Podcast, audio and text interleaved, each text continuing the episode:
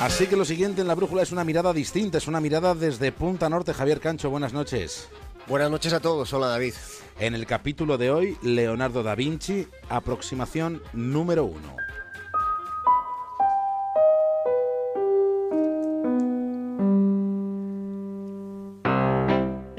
Leonardo no fue un adelantado a su tiempo.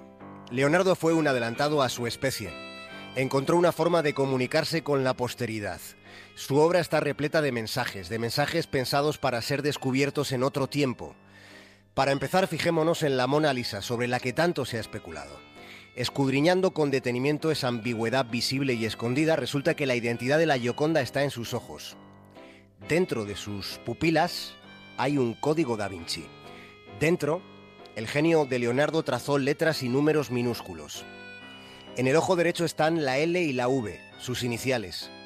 En el izquierdo hay otras iniciales, que podrían precisamente corresponder con la identidad de la mujer que fue retratada.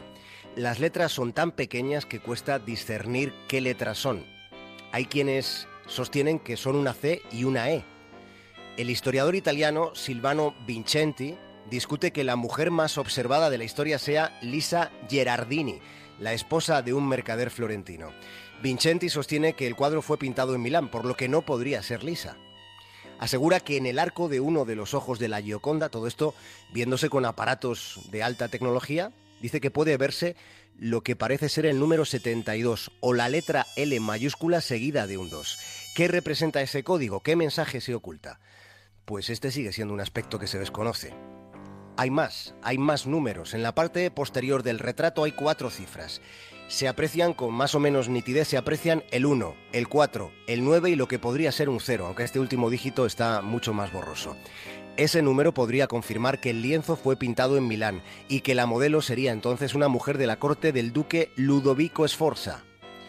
Pero la cuestión que subyace más allá de la identidad de la Gioconda, la gran cuestión es, ¿intuía Leonardo que algún día habría máquinas capaces de vislumbrar los nanomensajes que meticulosamente se tomó la molestia de esconder.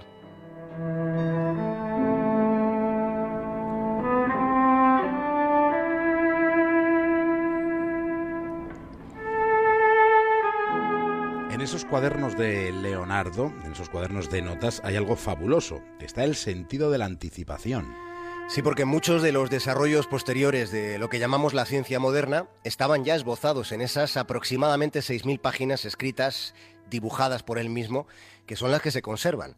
Contienen miles de dibujos y de gráficos ilustrando sus textos. En ocasiones, textos deliberadamente crípticos, porque hay fragmentos escritos de derecha a izquierda, de modo que para leerlos hace falta un espejo. Bonita rabia pensar en la ausencia de los documentos perdidos. Sí, porque la mitad de los cuadernos de Leonardo posiblemente se hayan perdido para siempre. Aunque también es verdad que cada cierto tiempo hay alborotos con apariciones casi, casi milagrosas, como, como el caso de aquellos códices que se descubrieron entre legajos polvorientos en la Biblioteca Nacional de Madrid en el año 1965. Leonardo dejó dejó fascinantes tratados de anatomía o de matemáticas, dejó manuscritos que recogen algunos descubrimientos en territorios científicos que hoy ya parecen muy compartimentados, pero que para él no, no, no, no era así, no, no se planteaba el conocimiento de ese modo. Hizo hallazgos en los ámbitos de la óptica, de la acústica, de la mecánica, de la fisiología, de la geología, de la botánica, y la enumeración podría hacerse muy larga.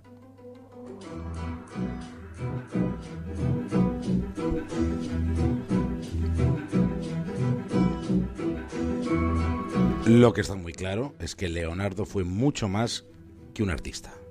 El despliegue de habilidades, de conocimientos y de capacidades de Leonardo resulta una comparación demoledora respecto a la más brillante de las mentes de nuestro tiempo. Tenía una asombrosa capacidad de observación y, tenía una portentosa habilidad para dibujar con una fina precisión todo aquello que observaba. Es como si en sus ojos hubiera tenido incorporado un escáner.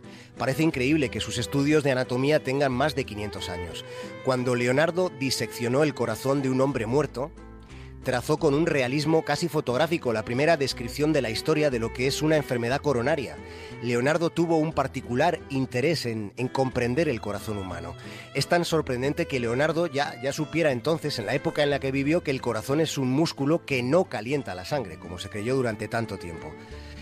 incluso desde incluso mucho tiempo después de que Leonardo muriera. Es asombroso que fuera capaz de relacionar el pulso de la muñeca con el ventrículo izquierdo y todo esto teniendo en cuenta que para él estos asuntos solo eran pasatiempos. Su hobby era la ciencia.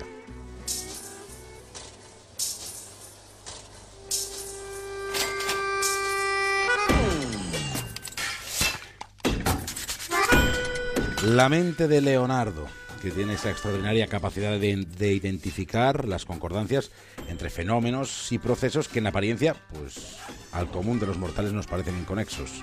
Si los miles de dibujos que recogen sus cuadernos están surtidos de, de numerosos detalles. El genio florentino ilustraba sus ideas usando perspectivas múltiples. Leonardo sentía una especial fascinación por los movimientos del agua, por ejemplo. La fluidez del agua consideraba que, era una característica esencial de todo lo viviente. Fue él quien anticipó nada más y nada menos que la dinámica de fluidos. Fue él el primero que estableció los principios básicos de eso que se llama la dendrocronología, es decir, el uso de los anillos de crecimiento de los árboles para determinar su tiempo. Leonardo fue el primero en conocer la edad de los árboles. En su época, para que nos hagamos una idea, los fósiles marinos que se descubrían en lo alto de las montañas eran considerados mm, restos del diluvio universal. Leonardo tomó interés desde niño en acostumbrarse a pensar por sí mismo.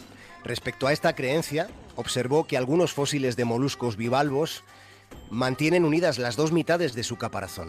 Dado que en vida ambas mitades se encuentran unidas por un tejido elástico que se descompone rápidamente tras su muerte, Leonardo concluyó que tales moluscos no podían haber sido arrastrados a lo alto de las montañas ni por un diluvio universal, ni siquiera por uno más terrenal. Descubrió los fósiles. Se dio cuenta de que aquellos moluscos habían quedado sepultados en el mismo lugar donde vivían, que miles de años después ese lugar emergería como una montaña.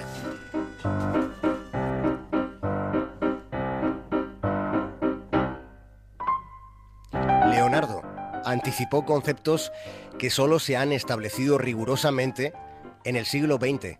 Entendió que tanto la luz como el sonido se propagan a través de las ondas.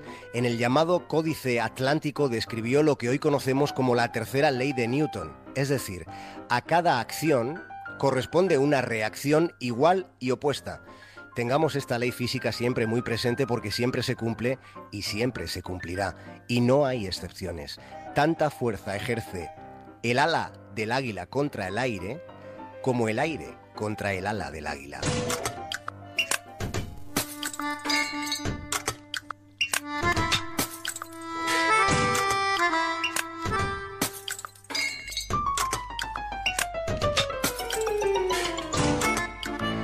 Se dice de Leonardo que era un vegetariano de mente omnívora, capaz de recrear su interés en toda clase de sustancias orgánicas y de ideas abstractas, en todo lo que en sí mismo comportase un conocimiento. Arquitectura, geografía, cartografía, geometría, astronomía. Como ya hemos dicho, la lista es enorme. Leonardo fue un inventor que consideraba que no había evento más hermoso, más creativo, más perfecto que la propia naturaleza. Leonardo fue un hombre interesado en lo más importante, los detalles. Fue capaz de apreciar la complejidad y la belleza del mundo.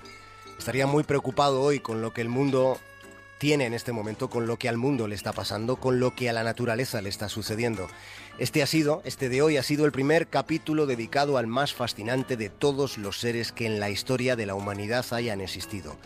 Fue el primero de los científicos y lo fue en sus ratos libres. Leonardo, aproximación número uno.